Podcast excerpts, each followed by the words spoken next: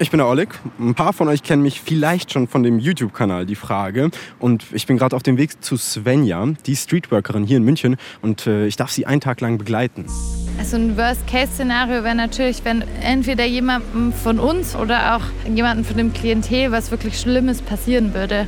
Die da hinten ist gerade umgefallen. Da fliegen Fäuste, vier, fünf Jungs, die sich da hin und her ziehen. Also ich glaube, jeder Sozialarbeiter, jede Sozialarbeiterin hatte schon mal einen Fall, der einen länger beschäftigt hat.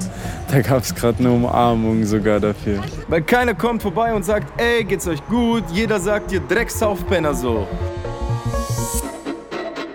Ich habe mich damals bei super vielen Jobs und Studiengängen beworben, bevor ich hier angefangen habe, Host bei Die Frage zu sein. Und einer davon war tatsächlich soziale Arbeit. Als Streetworker Kontakt mit anderen Menschen zu haben, anderen zu helfen, jeden Tag in völlig neue Situationen zu geraten und im Endeffekt vielleicht sogar zu spüren, dass man ein bisschen was an der Welt verändert. So, so habe ich mir das vorgestellt und die Vorstellung fand ich ziemlich gut. Aber wie realistisch war die eigentlich? Das will ich heute herausfinden. Kann man hier wirklich was verändern? Oder laufen hier, wie manche wohl denken, Leute rum und sagen anderen, naja, wie sie ihr Leben zu führen haben? Kann der Job auch gefährlich werden? Und kann Svenja Jugendlichen auf der Straße wirklich helfen, die, naja, vielleicht gar keine Hilfe wollen? Das ist die Frage, ein Podcast von Funk. Es ist 23 Uhr, so eine warme Sommernacht und äh, ich stehe schon vor Svenjas Streetwork-Büro und mir scheinen so riesengroße blaue Buchstaben entgegen, auf denen Streetwork steht, super viele Flyer mit wahrscheinlich Hilfsangeboten. Und ähm, naja, heute begleite ich Svenja auf ihre Nachtschicht durch Münchens Clubgegend. Die Schicht geht bis vier, also wird es eine lange Nacht und deswegen schlage ich vor, wir gehen mal rein. Hi Svenja. Hi Oleg. Es freut mich, dass ich heute da sein darf. Ja, gerne. Ich freue mich auch. Hallo, ähm, ich bin Svenja, ich bin 29 Jahre alt, ich bin Streetworkerin bei Connection von Condrops e.V. Wir machen Jugendstreetwork in der Münchner Innenstadt. Genau, wir sind Tag und Nacht unterwegs, um unser Klientel zu unterstützen und da nehmen wir euch heute mit. Ähm, Paul, ja. weißt du, ob die neuen Wärmedecken schon angekommen sind? Die neuen wie bitte? Die Wärmedecken. Was bereitet ihr da gerade schon dafür vor? Genau, wir gehen heute auf die Streetwork auf der Partymeile, unserem Nachtprojekt. Und gerade erstellen wir noch einen Instagram-Post auf unserem Partymeilen-Account. Einfach, dass ähm, die Feiernden sehen, dass wir wieder unterwegs sind. Und dann schauen wir uns jetzt unseren Partymeilen-Rucksack an und schauen, ob alles dabei ist, was wir brauchen, bevor wir losgehen können. Ist so ein großer blauer Wanderrucksack. Also wir haben hier drinnen Wasser, Spuck, Beutel, dann haben wir Wärmedecken, Becher, verschiedenes Infomaterial, ähm, Desinfektionsmittel, Taschentücher, Dextro Energy, Pickups, Kondome, bisschen Safer-Use-Material. Also das ist alles, äh, was man für einen sichereren Drogenkonsum braucht, oder? Genau. Und jetzt holen wir gleich noch unseren Beutel, unseren abschließbaren Beutel für, mit dem wir auch Substanzproben einsammeln dürfen. Wenn da uns Klientinnen von erzählen, dass, dass die zum Beispiel die Substanz eine besondere Nebenwirkung hatte oder nicht so gewirkt hat, wie es erwartet worden ist, dann können wir das da einschicken. Und falls dann irgendwas drinnen war, gibt es dann Warnmeldungen. Äh, kannst du mir mal sagen, wir haben jetzt ganz, ganz viele Sachen gesehen und gehört, die wir heute mitnehmen. Für was könnten wir die denn brauchen? Was könnte heute denn passieren? Wir treffen Jugendliche und junge Erwachsene eben an, denen es vielleicht nicht mehr so gut geht, weil sie zu viel konsumiert haben, verschiedene Substanzen konsumiert haben. Und da gucken wir einfach, dass wir sie unterstützen können. Oder es gibt auch Personen, die zum Beispiel nicht mehr wissen, wie sie nach Hause kommen, weil sie sich in München nicht gut auskennen oder weil sie ihre Freunde, Freundinnen verloren haben. Und was sind das für Menschen? Also das ist so wie das Feiersetting und das Nachtsetting ist, sind, halten sich alle Menschen aufgrund von unterschiedlichen Gründen auch im Nachtleben auf und genau, wir treffen Klientel an, das jetzt nicht zwingend zum Feiern draußen ist oder nicht in einem Club war oder so, sondern sich einfach so draußen aufhält. Und da schauen wir auch, ob es da Bedarfe gibt. Und es passiert natürlich auch, dass wir unser Tag-Streetwork-Klientel auch in der Nacht antreffen, weil auch die Menschen halten sich, ähm, es sind auch junge Menschen, die sich im Nachtleben aufhalten. Wenn wir dann losgehen, worauf äh, soll ich achten?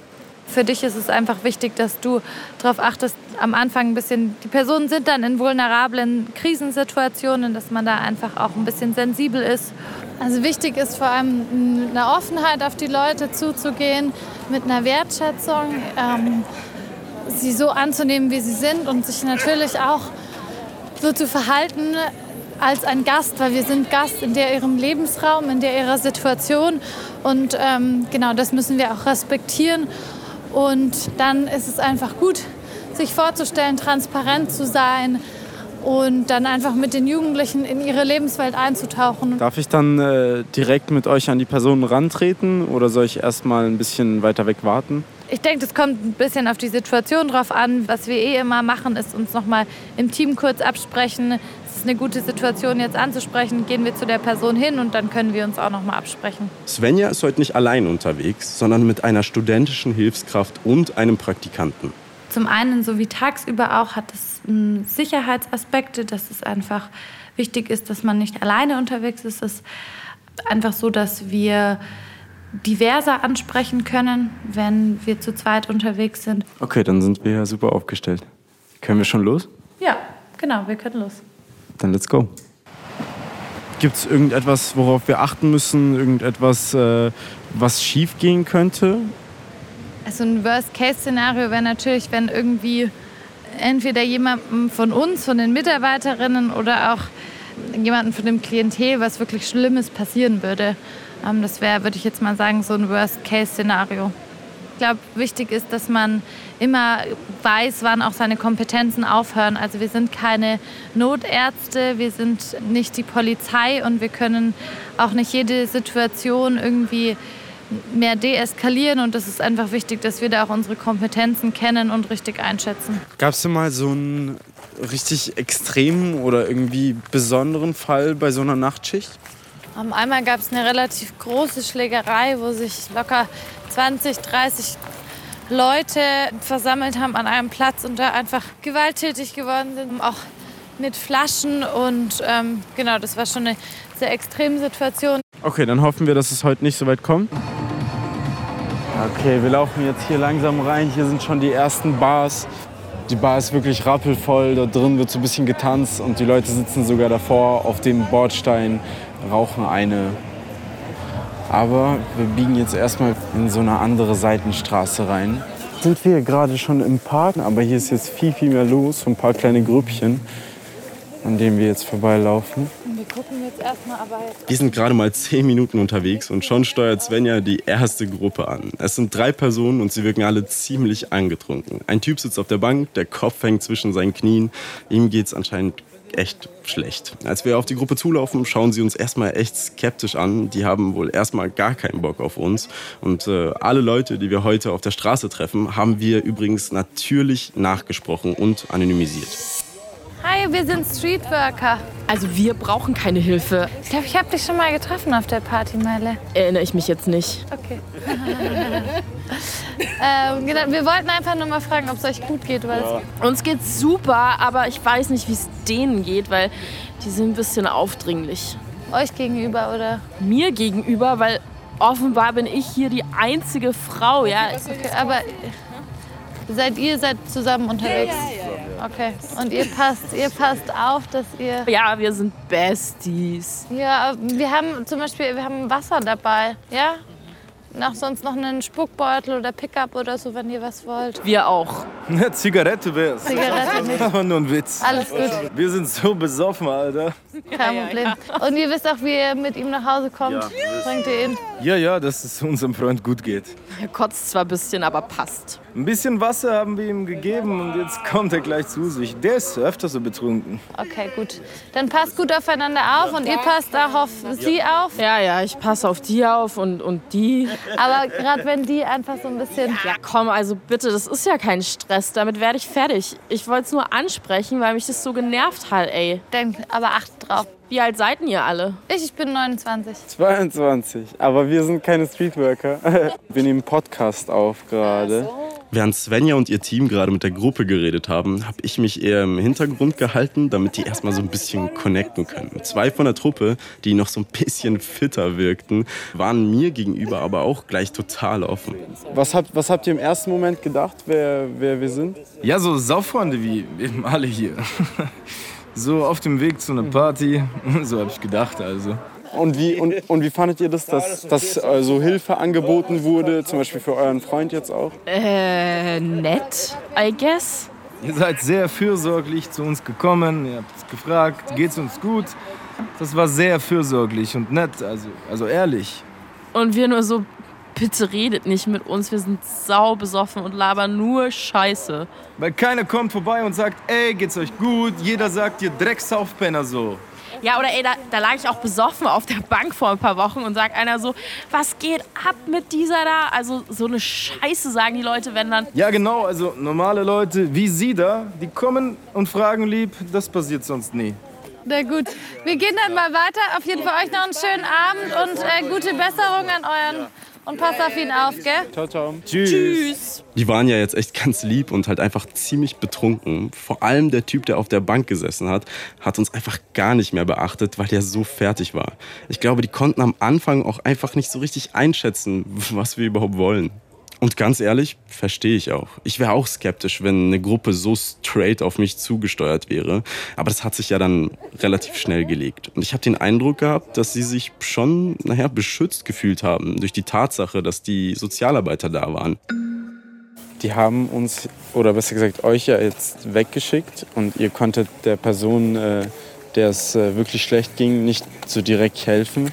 Ist es gut oder ist es schlecht? Wie ist es gelaufen? Also unser Angebot ist ja freiwillig und wenn die jetzt in dem Moment die Hilfe nicht annehmen ähm, wollen oder nicht gebraucht haben, dann ist das vollkommen in Ordnung. Die waren ja selber sehr gut ausgestattet und haben sich auch gut um ihren Freund gekümmert. Ich glaube, gucken auch auf jeden Fall gut, dass die ähm, alle zusammen sicher nach Hause kommen und das ist uns ja das Wichtigste. Genau, er saß da jetzt auch so ein bisschen abgeschirmt von denen. Da hätten wir uns jetzt auch ja nicht durchgedrängt, weil er auch hinter denen stand. Und es ist auch in Ordnung, wenn dann die Freunde einfach die Person so ein bisschen abschirmen. Und die Person saß immer noch, die hat, man hat auch gesehen, dass der einfach noch ruhig geatmet hat. Also es war jetzt keine lebensbedrohliche Situation. Da war noch eine zweite Gruppe, da waren viele Jungs äh, da gesessen, auch auf einer pa Parkbank, die eins weiter war. Ähm, meine Nase hat mir gesagt, dass sie einen Joint geraucht haben. Warum sind wir da einfach so dran vorbeigegangen? Waren das einfach zu viele auch? Nee, die haben einfach friedlich gefeiert. Da war es jetzt kein Grund, dass man die hätte ansprechen müssen. Damit ich mich mit Svenja in Ruhe unterhalten kann, habe ich sie schon mal tagsüber getroffen, um mit ihr über die grundsätzlichen Fragen zu sprechen. Währenddessen haben wir die Runde gedreht, die sie tagsüber meistens abgeht. Was ist denn so die Spezifik bei Jugendlichen? Was haben die für Bedürfnisse, die erwachsene Menschen, die jetzt auf der Straße unterwegs sind, nicht haben? Also bei den Jugendlichen ist, ist, gibt es schon oftmals noch einfach einen sehr hohen Bedarf an Entwicklungsförderung, dass einfach Jugendliche aufgrund von ihrer Geschichte, ähm, aufgrund von ihrem Hintergrund vielleicht bis jetzt noch nicht die Entwicklung und die Selbstständigkeit erlangt haben, die sie brauchen. Ein Anliegen, mit dem die Jugendlichen zu uns kommen können, ist auf jeden Fall das Thema Sucht und Konsum. Wenn sie ihren Konsum zum Beispiel reflektieren wollen, ein anderes Anliegen ist das Thema Wohnen, was einfach bei vielen jungen Menschen in München Thema ist. Es ist Wohnungsknappheit, müssen irgendwo unterkommen.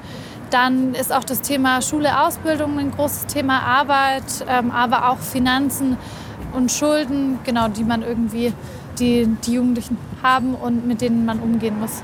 Wie weit reicht denn euer Tätigkeitsbereich? Also geht ihr dann wirklich mit zum Jobcenter? Also wir begleiten die Jugendlichen auf jeden Fall noch zu Ämtern und Behörden und schauen, wir begleiten sie eigentlich so lange, bis wir eine passende Hilfemaßnahme für sie gefunden haben. Und wir bleiben so lange mit ihnen auch in Kontakt, solange das sozusagen auch von, von ihrer Seite aus gewünscht ist. Es ist, wie gesagt, ein freiwilliges Angebot. Und bei vielen gibt es natürlich dann nach einiger Zeit einen Kontaktabbruch, der uns aber dann ja auch zeigt, okay, die Person ist irgendwie gut woanders aufgehoben und ähm, ist da vielleicht auch angekommen, wohin wir sie vermittelt haben. Mhm. Genau, und bleibt da dann auch. Und das ist eigentlich was, was Gutes in dem Fall. Gibt es irgendwelche Grenzen, an die ihr auch stoßen könnt oder manchmal stoßt? Eine Grenze, an die wir auf jeden Fall stoßen, ist zum einen die, die Mitwirkungsbereitschaft. Also die Jugendlichen und jungen Erwachsenen müssen mitwirken und mitarbeiten. Mhm. Das ist auf jeden Fall was, was, wenn sie das nicht tun, dann wird es schwierig. Natürlich stoßen wir auch an Grenzen von Ämtern, Behörden, Weitervermittlungsstellen, wo einfach Zugänge äh, manchmal erschwert werden, wo es dann eben gut ist, dass wir mit dabei sind und uns parteilich für die jungen Menschen mit einsetzen können. Zurück auf unsere Nachttour. Es ist jetzt schon kurz nach Mitternacht. Wen sucht ihr denn gerade? Eine Klientin von uns, die wir auch an der Tag Streetwork betreuen, hält sich ab und zu auch mal hier in der Nacht am Nussbaumpark auf. Und da ähm, genau wollten wir jetzt einfach hingucken, ob die da ist. Und die ähm, junge Frau hat keinen Wohnsitz und ihr wurden, wurde ihr Geld und mehrere Dinge letztens geklaut. Sie ist auch in, also sie ist substituiert und genau, also bringt mehrere unterschiedliche Themen mit. Für alle, die mit dem Wort Substitution nichts anfangen können, das bedeutet, dass drogenabhängigen Personen statt der eigentlichen Droge, meistens Heroin, ein Ersatzstoff angeboten wird, der ihnen aber nicht den Kick gibt wie die eigentliche Droge. Dadurch soll den Betroffenen ermöglicht werden, dass sie sich gesundheitlich und sozial stabilisieren können. Okay, wir sind jetzt einmal komplett durch den gesamten Park gelaufen, haben so vereinzelt ein paar Gruppen angetroffen, auch einzelne Leute, die da einfach saßen und in ihrem Handy irgendwas getippt haben, aber die, die wir gesucht haben, die waren nicht da und äh, deswegen sind wir jetzt wieder raus und gehen zum nächsten Spot. Würdest du sagen, dass du vorurteilsfrei durch die Straßen läufst? Ich glaube, keine Person ähm, auf dieser Welt ist komplett vorurteilsfrei. Aber wir versuchen natürlich so vorurteilsfrei wie möglich zu sein und uns da auch einfach im Team gegenseitig zu reflektieren und Feedback zu geben. Genau, das ist, glaube ich, das, was man tun kann. Und warum ist es bei dir Streetwork? Warum ist dir wichtig, genau das zu machen? Ich finde einfach, wir haben einen wahnsinnig abwechslungsreichen Arbeitsalltag. Und zudem finde ich, ist es ganz wichtig, dass es eben diese niedrigschwelligen, akzeptierten Angebote gibt für Menschen, die einfach schweren Zugang zum Hilfesystem bekommen. Teilweise ist ja genau das auch das Ziel, dass wir uns erstmal in ihren Lebensraum begeben und ihnen erstmal das vorstellen, was es da gibt und dass sie auch diese Hilfe in Anspruch nehmen können, Viele kennen vielleicht auch Streetwork davor noch gar nicht mhm. oder wissen, was wir machen. Wie lange kann man denn Streetworker sein? Kann, also so, ich kann mir vorstellen, dass es irgendwann mal, naja, entweder belastend werden kann oder dass man gar nicht mehr so nah an den Jugendlichen dran ist ab irgendeinem bestimmten Alter. Ähm, ich glaube, grundsätzlich kann man, solange Streetworkerin sein, solange man Lust darauf hat und solange man die Motivation und Flexibilität mit sich bringt und auch die, ja, die Bereitschaft, sich weiterzuentwickeln und die Bereitschaft auch, ja, die, einfach die Schnelllebigkeit der Jugendwelt mitzunehmen und mitzu, da mitzugehen. Ich war heute in der Früh in der Münchner Innenstadt unterwegs und habe so eine kleine Straßenumfrage gemacht und die Leute mal gefragt, was sie denn von Streetworkern halten und was für ein Bild sie denn von ihnen haben. Da ist ein Dude gewesen, der ist mir ganz besonders in Erinnerung geblieben. Die haben meistens Sozialpädagogik studiert, wahrscheinlich im Wohnheim gelebt, viel gekifft, kriegen sonst nicht wirklich was auf die Reihe und wollen anderen erzählen, wie sie ihr Leben leben wollen sollten. Also ich halte von dem Vorurteil nichts. Wir sind studierte SozialarbeiterInnen. Natürlich ist es aber eine Aufgabe von uns, lebensweltnah zu sein, um so Vertrauen zu den jungen Menschen aufbauen zu können. Und da muss ich mich mal in Lebenswelten reinbegeben und mich vielleicht auch einfach zum Beispiel wie jetzt, wie wir es auch vorhin auf der Straße hatten, zu der Gruppe hinzustellen, die einfach gerade ähm, Cannabis konsumiert. Das bedeutet ja aber nicht, dass ich selber auch den ganzen Tag nur ich weiß nicht, kiffen hat er gesagt und chillen. Genau, dass ich das tue. Aber natürlich muss ich eine Offenheit für die Lebenswelt der Jugendlichen haben. Muss ein Sozialarbeiter selber mal in seinem Leben konsumiert haben, um das besser nachvollziehen zu können? Ich bin der Meinung, dass man nicht selbst konsumiert haben muss, um das nachzuvollziehen. Wichtig ist, dass man sich Wissen aneignet und dass man auch einfach die, die Erfahrungen, die vielleicht auch das Klientel dann mit einem teilt, nicht, nicht verurteilt. Ich arbeite ja schon seit meinem 14. Lebensjahr in der Jugendarbeit und ich kam nicht drum rum, auch mal wen zu erwischen, der Alkohol und Gras konsumiert. Das konnte ich in meiner Rolle dort auch nicht einfach ignorieren. Und was ich schon immer wieder gemerkt habe, ist, dass man bei solchen Gesprächen total abwägen muss. Also es ist ein echt schmaler Grad, den Konsum zwar anzusprechen, aber so, dass die Jugendlichen dabei nicht gleich abblocken. Das stelle ich mir auch beim Streetwork echt herausfordernd vor. Ui, mal kurz. Da drüben gibt es eine Schlägerei auf der anderen Straßenseite. Ui, da fliegen Fäuste, vier, fünf Jungs, die sich da hin und her ziehen. Sind auch Freunde dabei, die sie sich gegenseitig auseinanderhalten? Ja, es sieht aus, als wären die wieder auseinandergegangen. Also wenn die Situation sich, die Schlägerei sich da drüben jetzt nicht aufgelöst hätte, wären wir auf jeden Fall mal näher hingegangen, sodass wir es irgendwie besser sehen hätten können, was da los ist. Und im schlimmsten Fall mal einen Krankenwagen oder Polizei schon auch rufen müssen, wenn die Situation dann vollkommen eskaliert. Unsere Aufgabe ist es ja nicht, jetzt in so eine Situation mehr reinzugehen, weil das können wir auch gar nicht leisten, sondern unser Ziel ist es ja davor schon zu deeskalieren. Während unserer Tour kommen wir auch darauf zu sprechen, dass es in Bayern letztes Jahr 277 Drogentote gab. Vielleicht klingt das erstmal gar nicht nach so vielen, aber wenn man sich überlegt, dass mehr als jeden zweiten Tag eine Person an den Folgen ihres Drogenkonsums gestorben ist, ist das schon ziemlich krass. Ist es für euch irgendwie frustrierend, diese Zahl der Drogentoten zu hören, obwohl ihr euch da so stark dagegen einsetzt und mit Safer-Use-Mitteln unterwegs seid und äh, so viele Angebote in diese Richtung habt? Es ist um jeden, jede Person, die aufgrund von Drogenkonsum oder auch anders verstirbt, es ist tragisch und ich finde, dass diese Zahlen zeigen einfach, wie wichtig unsere Arbeit ist und wie wichtig es ist, sich dafür einzusetzen, dass es weiterhin Aufklärungsarbeit gibt, dass es niederschwellige Angebote gibt. Aus Frankfurt kenne ich ähm, Drogenkonsumräume. Genau, die gibt es in Bayern nicht. Das sind politische Entscheidungen.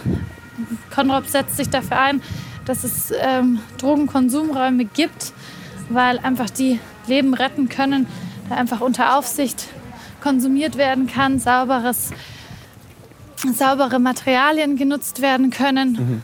Genau, aber es ist ein, ein politische, eine politische Entscheidung. Ihr seid selber beim Konsum sozusagen nicht dabei.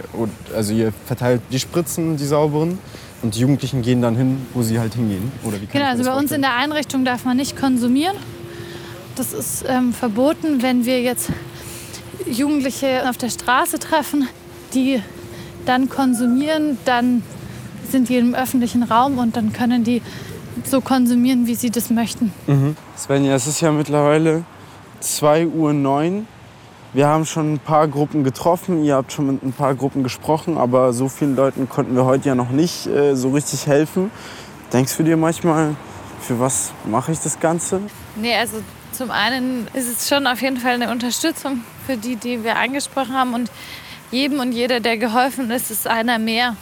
Und es gibt einfach manche Abende, da ist weniger los und an sich ist das ja auch ein Zeichen dann entweder, dass es friedlich ist und dass ähm, es den Leuten gut geht, was schön ist, oder es, wir sind natürlich auch nur ein Team, das unterwegs ist in der Münchner Innenstadt. Es kann auch einfach sein, dass wir mal zur falschen Zeit am falschen Ort sind. Und gibt es etwas, was euch eure Arbeit erleichtern würde, was euch helfen würde, die noch besser zu machen? Also was natürlich eine ähm, Erleichterung wäre, ist natürlich, wenn es mehrere Teams gäbe, die einfach noch unterwegs wären. Dadurch, dass unser Ziel ja schon ist, auch immer mal zu gucken, okay, gut, dass man irgendwie an möglichst viele auch erreicht hat. Ähm, wenn wir jetzt mal ein längeres Beratungsgespräch führen, dann ist es natürlich so, dass dann in der Zeit niemand anders rumläuft und ähm, nach anderem Klientel oder für anderes Klientel da sein kann. Und das wäre natürlich super, wenn man dann einfach da auch trotzdem weiterhin die Präsenz hätte. Bei dem Rundgang habe ich außerdem einen Fact erfahren, den ich noch gar nicht wusste, nämlich dass Streetworker auch online unterwegs sind und da quasi ihre Runden drehen. Genau, da haben wir uns dann eben aufgemacht und gesagt, okay, wir wollen einen anderen Ansatz fahren als jetzt eine klassische Online-Beratung, sondern wir versuchen mal diese Streetwork-Prinzipien aufs Netz zu übertragen mhm. und auch aufsuchend unterwegs zu sein und können einfach feststellen, dass es sehr gut funktioniert mhm. und dass wir viele junge Menschen da auch so erreichen. Das macht für mich schon Sinn. Allerdings hat Svenja noch erzählt, dass die Finanzierung bei diesem Projekt ein bisschen anders ist als bei anderen Streetwork-Projekten. Denn um eine geregelte Finanzierung müssen sie noch kämpfen. Worum geht es in solchen Chatrooms? Das ist sehr unterschiedlich. Die Chatrooms sind dann oft themenspezifisch. Zum Beispiel gibt es dann so Subforen, die sich explizit mit verschiedenen Substanzen beschäftigen oder mit Sucht. Ähm, es gibt aber auch welche über Depressionen etc. Und da schauen wir dann einfach, was zu unserem Themengebiet passend ist, weil wir den Schwerpunkt eben für Suchtmittel konsumierende Jugendliche haben, auch in der Online-Arbeit. Svenja hat uns ein Beispiel von ihrer Kollegin geschickt, die in einem Reddit-Forum ganz gezielt eine Person angeschrieben hat. Und das hat die Person geantwortet. Auch hier haben wir natürlich anonymisiert. Ja, ich habe jetzt nach eineinhalb Monaten mal wieder Heroin konsumiert. Vor jeder Session mache ich alles sauber. Und ich teste meine Substanzen auf Fetanyl und andere Verunreinigungen. Und darauf hat Svenjas Kollegin geantwortet. Hey, super cool von dir, dass du so auf die Aspekte von Self-Use achtest. Hast du denn da Anlaufstellen, wo du neue Utensilien besorgen kannst? Außerdem merke ich, du kennst dich echt gut aus mit der Substanz an sich und hast auch eine feste Vorgehensweise. Wie kam es denn dazu, dass du mit dem Konsum von Heroin angefangen hast? Ganz liebe Grüße, Sarah von Connection. Leider habe ich keine Anlaufstelle. Zu Heroin bin ich durch Zufall gekommen, einfach weil ich es mal probieren wollte und es damals meine Depression, PTBS, Sozialphobie und Panikstörung gleichzeitig angefangen hat. So als Problemlöser. Als ich das dann realisiert habe, habe ich von einem auf den anderen Tag damit aufgehört und Entzug durchgezogen. War echt scheiße, aber naja. Von laufen so von Clubstraße zu Clubstraße. Hier sind ganz, ganz viele Bars und Nightclubs und so. Und suchen gerade einfach Menschen, die Hilfe benötigen, halten Ausschau so ein bisschen. Ähm, die da hinten ist gerade umgefallen. Sollen wir da noch mal kurz hingucken? Also die steht zwar wieder, aber ich würde sie trotzdem kurz fragen, ob alles gut ist. Sorry, nur ganz kurz. Wir haben gerade gesehen, du bist, wir sind Streetworker. Wir haben nur gesehen von weitem, dass du umgefallen bist. Wollten nur kurz nachfragen. Geht's dir gut? Ja, alles gut. Okay, gut. Wir haben es nur von der Ferne gesehen und wollten nur mal kurz abchecken, ob alles gut ist. Dankeschön. Bitteschön. Da gab es gerade eine Umarmung sogar dafür. Alles klar. Dann einen schönen Abend euch noch. Tschüss. Wie, wie ging es dir mit der Umarmung? Das war in dem Moment okay für mich, weil die, die wollte sich, glaube ich, nur bedanken, weil sie es nett fand, dass wir gefragt haben. Und es war jetzt auch nicht, für mich hat sich das nicht übergriffig angefühlt. Ich habe Svenja auch bei unserem Rundgang am Nachmittag schon gefragt, wo bei ihr denn so persönliche Grenzen liegen. Also für mich ist es auf jeden Fall eine persönliche Grenze, dass es mir wichtig ist, das professionelle Setting zu wahren. Wir sind Ansprechpersonen für die Jugendlichen und junge Erwachsene und auch Vertrauenspersonen, aber wir sind trotzdem immer noch in der professionellen Beziehung mit denen und mhm. in keiner privaten. Und das ist auch was, was die Jugendlichen achten müssen. Und genau deshalb geben wir auch zum Beispiel unsere, wir haben alle Diensthandys und geben auch niemals unsere privaten Handynummern zum Beispiel raus. Und als Svenja, die privat unterwegs ist, ich, gehe ich anders vielleicht mit Problemen bei Freundinnen um, als ich das im professionellen Setting tue mit Klientinnen. Außerdem wollte ich von ihr wissen, ob sie Angst hätte, solche persönlichen Geschichten auch mit nach Hause zu nehmen. Also ich glaube, jeder Sozialarbeiter, jede Sozialarbeiterin hatte schon mal einen Fall, der einen länger beschäftigt hat. In den nächsten Minuten geht es um das Thema Suizid. Die genauen Timecodes dafür findet ihr in den Show Notes. Also ich hatte mal einen Klienten, der ähm, akut suizidal war. Der kam zu uns in die Einrichtung und genau, ich hatte länger mit dem schon gearbeitet und der hatte einfach sehr viele unterschiedliche Probleme. Kam dann eigentlich und ähm, hat gemeint, dass er genau einfach, dass sein Suizidwunsch jetzt so hoch ist, dass er sich suizidieren möchte und genau, dass er aber auf jeden Fall davor eben noch mal vorbeikommen wollte bei uns genau, darauf bin ich dann eben eingegangen, habe dann gemeinsam mit einer Kollegin abgeklärt, wie akut die Suizidalität denn tatsächlich ist. Und dann sind wir zu dem Schluss gekommen, dass wir eben die Polizei einschalten müssen. Und das ist genau so ein Fall, in dem wir unsere Schweigepflicht auch brechen müssen, weil eben ähm, die Gefahr einer Selbstgefährdung vorliegt. Und das war natürlich keine schöne Situation, weil in dem Moment der Klient es auch natürlich nicht wollte und sich auch da, dagegen erst gesträubt hat. Aber ähm, ja, die Situation ist dann gut ausgegangen, war dann äh, eine Nacht geschlossen untergebracht und ist dann wieder rausgekommen. Und genau, dann hat mich das natürlich noch beschäftigt, weil man dann ja auch nicht weiß, okay, was ist mit dem, was passiert jetzt gerade mit dem Jugendlichen, wo ist der? Und dann konnten wir aber relativ schnell, konnte ich wieder Kontakt zu ihm aufnehmen und dann war es auch wieder gut. Wir sind wieder in so einem kleinen Park und wir sind auf so eine kleine Seitenstraße eingebogen jetzt. Und hier wird sehr lautstark diskutiert oder gesprochen zumindest. Und wir laufen jetzt mal so ein bisschen vorbei und schauen einfach, was passiert. Hallo. Hat jemand von euch eine Kippe? Nee, tut mir leid. Tut mir leid. Geht's euch, geht's euch gut? Ja. Wir sind Streetworker. Soziale Arbeit? Äh, ja, kenn ich. Genau, und das machen wir in der Nacht auch. Ich, äh, ich bin arbeitslos und suche schon ewig. Ja, du, du brauchst Unterstützung bei der Jobsuche. Ja. Wie alt bist du denn, wenn ich fragen darf? Äh, 26. 26 bist du? Ja. Wir, wir, ich kann dir gerne mal unsere Karte mitgeben. Ja, gut, super. Und wir können gern auch, wir sind auch tagsüber immer erreichbar. Und wenn du Lust hast, kannst du gern mal anrufen und dann können wir gucken, ob wir mal gemeinsam eine Bewerbung schreiben. Alles gut. Ja, hast du ein Handy?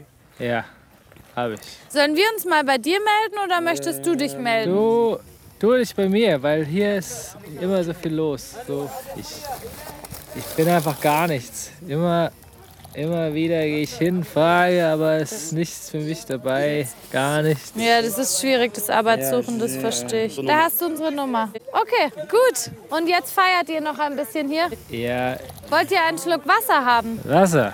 Ja. Ja, wir haben Wasser dabei. Wasser? Ja? Ja, bitte. Gerne doch. Dann einen schönen Abend euch noch, gell? Ciao, ciao. Mach's gut. Pass auf dich Tschüss. auf. Ja, machen wir. Wir rufen an. Tschüss. Ich habe jetzt äh, rausgehört, dass der junge Mann, der mit euch gesprochen hat, auf Jobsuche ist und heute euch jetzt darauf angesprochen hat. Wie, wie könnt ihr ihm da helfen? Was habt ihr da jetzt äh, gemacht? Genau, der war jetzt mit seinen Freunden gerade unterwegs und die waren auch am Feiern und hatten auch offensichtlich Alkohol ja gerade in dem Moment auch konsumiert. Deshalb hat man da jetzt keine intensive Beratung zum Thema Job- und Arbeitssuche durchführen können, aber der fällt noch in unsere Zielgruppe. Und wir haben jetzt Nummern ausgetauscht und er hat uns einfach gebeten, dass wir uns bei ihm am Montag oder nächste Woche melden. Und genau, das werden wir dann einfach machen und ihm da nochmal ein Angebot machen. Und dann äh, würde er zu euch in die Beratungsstelle kommen und Entweder so oder man trifft sich hier draußen irgendwo, wo er sich aufhält. Also der muss jetzt nicht zwingend zu uns kommen. Genau, das ist jetzt einfach so ein klassischer Fall für eine Person, die einfach nur aufgrund dessen, dass wir jetzt eben in der Nacht hier aufsuchend unterwegs sind, zu diesem Hilfeangebot gekommen ist. Weiß ich nicht, ob er sonst eine Beratungsstelle aufgesucht hätte oder zu uns gefunden hätte. Und so hatten wir jetzt einfach diesen ersten ähm, Kontakt durch die aufsuchende Arbeit. Wie oft passiert es, dass Personen vermittelt werden, aber ihr sie dann genau da antrifft, wo ihr sie das erste Mal aufgefunden habt? Passiert schon immer wieder. Also viele von unseren Klientinnen müssen auf jeden Fall Schleifen drehen, würde ich mal sagen. Also viele haben entweder noch nie Zugang zum Hilfesystem oder Kontakt damit gehabt oder hatten vielleicht auch schlechte Erfahrungen in der Vergangenheit und da muss erstmal ein Vertrauen aufgebaut werden. Da müssen auch erstmal Dinge ausprobiert werden und es ist ähm, oftmals schon ein lang, langer Weg dahin, bis es dann bis eine gute Vermittlung dann stattgefunden hat und die ähm, jungen Erwachsenen gut angekommen sind. Okay, es ist jetzt äh, 10 vor 4. Die Schicht ist äh, zu Ende für heute. Was ist dein Resümee des Abends? Mein Resümee des Abends ist, dass es auf jeden Fall ein guter Abend war, so wie so die meisten Sommerabende. Es war was los, es war jetzt keine größere Eskalation, aber wir konnten schon durch viele kleine Dinge auch Menschen unterstützen. Das sind auch manchmal einfach die Dinge, die den Unterschied machen. Es gab sowohl Direktinterventionen, wo es einfach den, wo wir den Leuten zum Beispiel ein Wasser geben konnten, dass es ihnen einfach direkt besser geht, als auch Kontakte, wo wir mehr Hilfebedarf festgestellt haben, wo wir Nummern ausgetauscht haben und einfach dann nächste Woche noch mal in Kontakt treten werden. Nach den beiden Touren mit Svenja war ich erstmal überrascht. Überrascht, wie positiv die Leute auf die Streetworker reagiert haben. Wie viele dankbar waren über so kleine Sachen wie ein Wasser oder auch einfach nur die Nachfrage, ob alles in Ordnung ist. Ich hatte aber auch das Gefühl, dass vielleicht gerade in München die Jugendlichen mit ihren Problemen naja, gar nicht so präsent sind, dass da vieles gar nicht auf der Straße passiert oder konsumiert wird. Den Ansatz des Online-Streetworks fand ich genau deswegen total interessant. Mir wurde aber auch sehr klar, wie limitiert Svenja und ihr Team in manchen Situationen einfach sind. Sie stecken da so viel rein und am Ende wollen die Leute ihre Hilfe oft gar nicht. Immer wieder werden sie auch mit Rückschlägen von ihren Klienten und Klientinnen konfrontiert und kommen manchmal bei Behörden nicht weiter. Ich kann mir schon vorstellen, dass das manchmal ziemlich frustrierend sein kann. Am Ende bleibt für Svenja die Motivation. Jeder Mensch, dem sie doch helfen kann, ist für sie die Mühe wert. Können Streetworker und Streetworkerinnen also wirklich was verändern? Die Welt wahrscheinlich nicht direkt. Aber im Leben einer einzelnen Person kann eine Begegnung mit Svenja vielleicht der entscheidende Wendepunkt sein. Die Frage ist ein Podcast von Funk, von ARD und ZDF. Ich bin Oleg Grigorov, Autorin dieser Folge Luisa Gruber, Redaktion Theresa Fries und Patrick Abele. Produktion Matthias Sautier das Sounddesign kommt von Benedikt Wiesmeier und Enno Rangnick und die Grafik von Antonia Dengler und Bianca Taube. Hallo, ich bin Eva Schulz und das ist mein Interview-Podcast Deutschland 3000. Hier verbringe ich immer so eine gute Stunde mit Menschen aus ganz verschiedenen Bereichen, irgendwo zwischen Pop und Politik. Von Gästen wie Schauspieler Frederik Lau, Eva Schulz, grüße dich. Musikerin Nina Tschuba. Ich hoffe, ich rede nicht zu viel. Nein, das ist der Sinn. Und Entertainer Riccardo Simonetti. Das ist ganz schön viel Interview. Ich finde, du könntest auch mal was preisgeben hier. Bis hin zu Bundeskanzler Olaf Scholz. Wer einen solchen Krieg beginnt wie jetzt Russland gegen die Ukraine, wird niemals, selbst wenn alle militärischen Erfolge sich einstellen würden, Gewinner sein. Mein Ziel ist, diesen Leuten so zu begegnen, wie ihr sie vorher noch nie gehört habt. Äh, aber es ist eine alte Kinderpsychiatrie, in der ich auch drin war mit zwölf. Eva, was soll ich sagen? Ich habe auch ein bisschen Angst davor. Immer noch struggle ich total oft, wenn ich dann vor dem Spiegel stehe und sage, ist das jetzt so genug? Auch bezüglich Kindern und so. Das ist jetzt für mich gerade kein Thema. Aber wenn ich vor vier Jahren ein Kind auf dem Arm gehabt habe, ist es ein anderes Gefühl, als wenn ich jetzt ein Kind ja, auf dem Arm Deutschland 3000 soll euch, mich und meine Gäste auf neue Gedanken bringen. Weil man, wenn man jemand anderes kennenlernt, auch immer ein bisschen was Neues über sich selbst erfährt. Dass ich das mal sage, Olli Schulz, der wirklich viel Scheiße gefressen hat in seinem Leben. Neue Folgen von Deutschland 3000 gibt's jeden zweiten Mittwoch überall, wo es Podcasts gibt.